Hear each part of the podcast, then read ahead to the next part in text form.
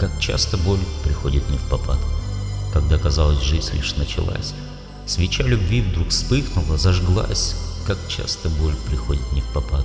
Мы ждем, надеемся, ищем все равно, мы падаем и снова воспаряем над миром грез, где нам в душе светло, где дышим мы, где мы во снах летаем. Мечтаем быть собой, хотим про все забыть и помнить лишь о том, что жизнь, она одна, нельзя ее по мелочи губить. Есть любовь, коварная и пьяна, с ней забываем все и в омут с головой сплетение дикой страсти и порыва, и лишь потом, наедине с собой, мы остаемся на краю обрыва. Желание жить — причина не упасть.